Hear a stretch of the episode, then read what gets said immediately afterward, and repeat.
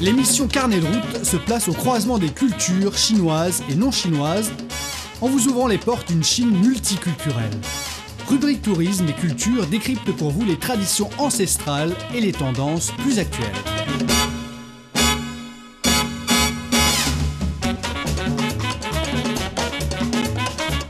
Bonjour à tous, merci de nous rejoindre dans notre émission Carnet de route. Nous allons nous promener en compagnie de notre journaliste Ming Julie dans le district de Jixi de la ville de Xuancheng, situé dans le sud de la province de Lanhui, un lieu important de tradition et d'histoire. Ce district est connu non seulement pour sa beauté naturelle, mais aussi pour quelques grands personnages tels que le célèbre philosophe Rouge. Et nous suivrons les traces de Rouge dans l'émission et nous nous baladerons sur les champs du village, écouterons les spécialités locales et notre émission finit en beauté par le mariage traditionnel de notre journaliste Ming Li. Une fois arrivé à Jixi, Jui a emprunté l'ancienne piste de Huiran pour se rendre au village Shangzhuang où se trouve l'ancienne demeure de Rouge. L'ancienne route de Huiran, formée pendant la dynastie des Tang, comme son nom l'indique, est la route principale qui relie la région de Huizhou à Hangzhou dans l'Antiquité. Cette ancienne piste commence à l'ouest de la ville de Xuancheng, province de Lanhui, et prend fin à l'est de la ville de Lin'an, de la province du Zhejiang. Prochaine étape, c'est le village Jiapeng, qui est connu pour ses champs de colza. Allez, à cette présentation, on commence tout de suite notre voyage.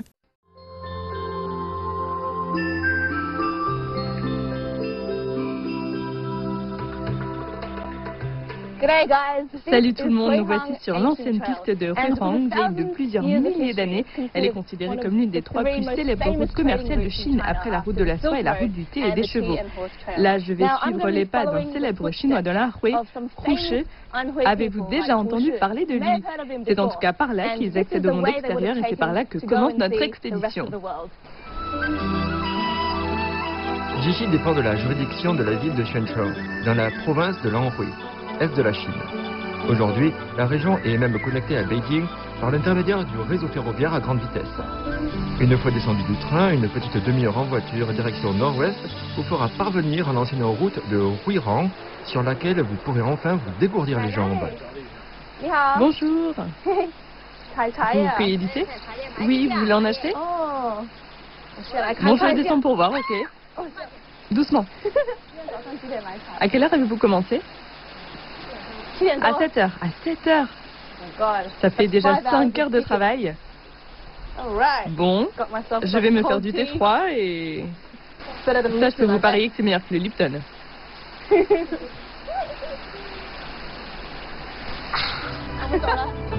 Il fait bien 33 degrés à présent et Julie commence à situer 100 et haut sur ce chemin de montagne qui s'étend sur 20 km de long. À l'époque, le chemin était bien plus pénible pour les commerçants qui avaient en plus leurs marchandises à porter. Aujourd'hui, le sentier est pavé et jalonné de petits relais, ce qui en fait un chemin fort apprécié des randonneurs. 10 km à pied, ça use, ça use. 10 km à pied, ça use les souliers. 20 km à pied, ça use, ça use. Bon, une bonne bière, c'est ça qu'il me faudrait maintenant.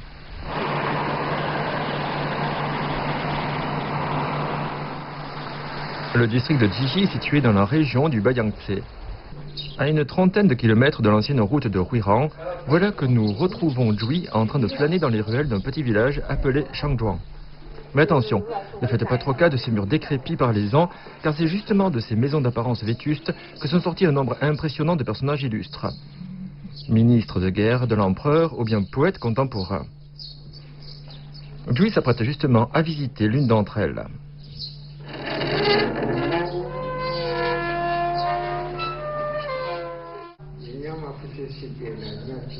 C'est dans cette demeure spacieuse au beau milieu d'autres résidences tout aussi anciennes qu'a vécu le philosophe chinois Roucheux au début du XXe siècle avant de poursuivre sa riche et longue carrière.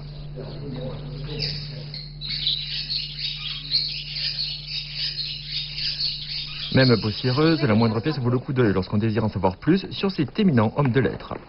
Roucheux était l'un des plus grands penseurs chinois du siècle dernier.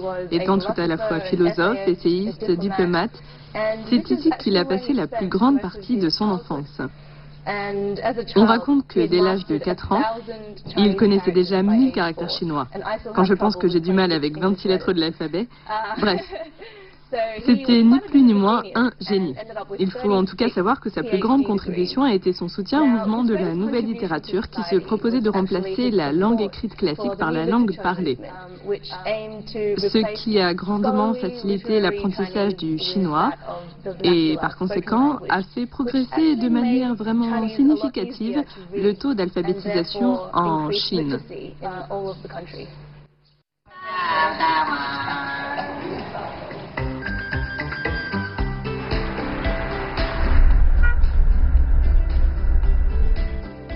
Prochaine étape, Diapong et ses fameux champs dorés.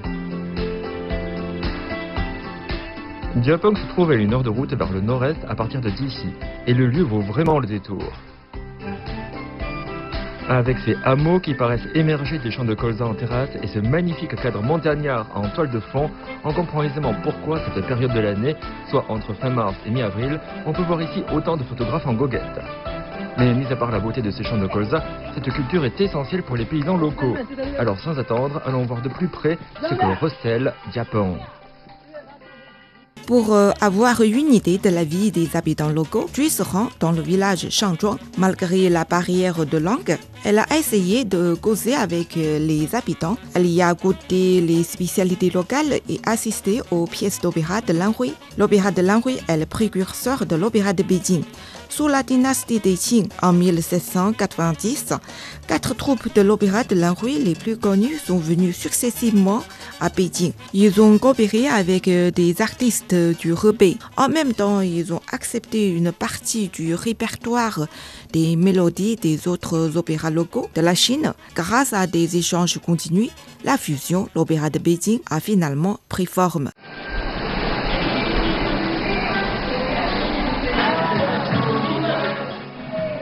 Le village de Kanto, au nord-est de Chichi, est aujourd'hui en effervescence. C'est en se fiant uniquement à son ouïe que Jui arrive à ce qui paraît être une vieille salle de fête. Le lieu, aussi coloré qu'animé, est bruissant d'enthousiasme, avec jeunes et vieux qui se côtoient. Il s'agit en fait d'un temple des ancêtres reconverti en théâtre pour l'occasion. D'ailleurs, acteurs et musiciens sont en pleine préparation.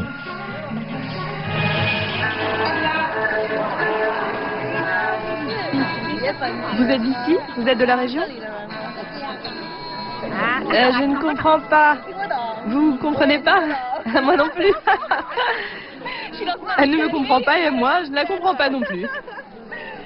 Vous êtes du district de Tissi Je ne comprends pas. Elle est trop mignonne. Bon, peu importe.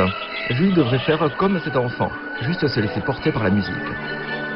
Mais Jui a beau ne pas comprendre le dialecte local, elle comprend néanmoins que ces inscriptions murales narrent la vie et les triomphes des ancêtres du clan des Xu.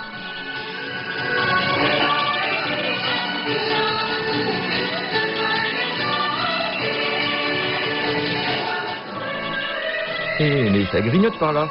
D'où aimerait elle aussi se mettre quelque chose sous la dent. Bon, je vais essayer les spécialités locales, qui sont d'ailleurs connues pour leur puanteur. Bon, allez, je me lance. C'est du tofu poilu. Oui, poilu et bien puant. Ça ressemble pas vraiment à du tofu, mais je vais goûter pour voir. Ah, je comprends maintenant pourquoi on appelle ça le tofu puant. Ça schlingue. Mais bon, une fois dans la bouche, c'est pas mal. Faut juste pas trop y penser. Je pense qu'il faut y être habitué depuis tout petit. C'est un peu comme le camembert coulant. Oh, je vous ai réveillé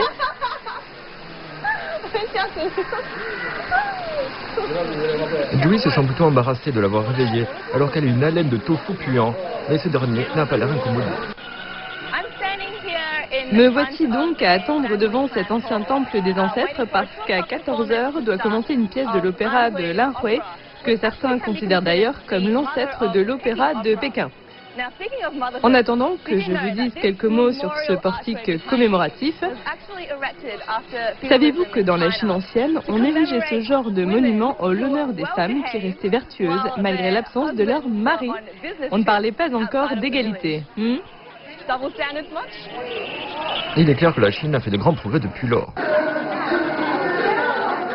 À l'intérieur, ces spectacles communautaires sont toujours des succès, surtout auprès de la vieille génération, mais pas seulement.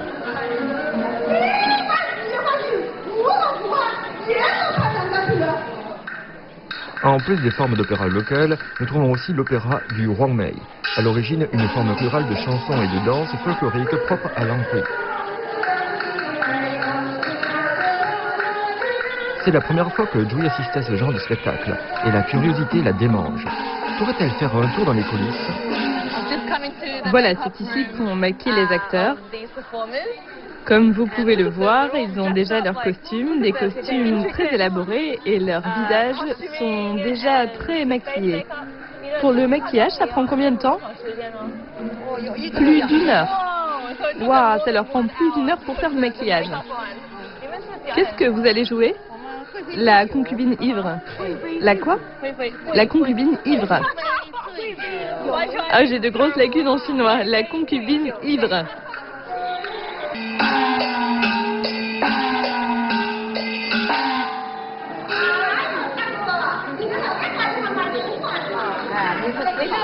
Ça fait longtemps que vous jouez euh, Deux ans.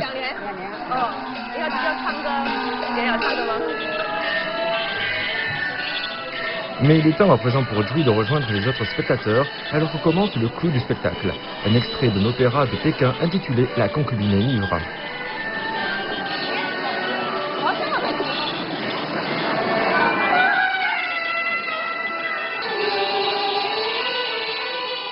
De nombreux éléments stylistiques ont été repris de l'opéra de l'Anrouille, et même si les paroles sont difficilement compréhensibles, la musique et le jeu des acteurs suffisent à suivre la trame de l'histoire. Mais voilà que Dewey se laisse emporter par son imagination et que dans son esprit défilent les paysages bucoliques et chatoyants du district de Djissi. Quelques instants d'harmonie, tout simplement.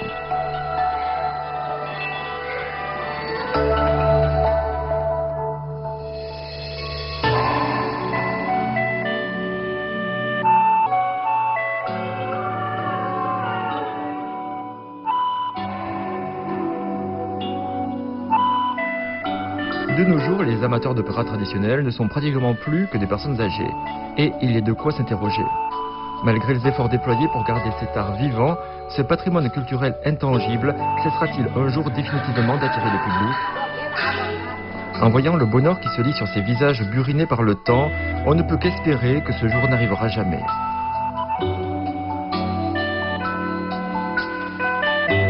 Joey profite au maximum de son séjour en s'imprégnant autant qu'elle le puisse de ce beau district de Dichy.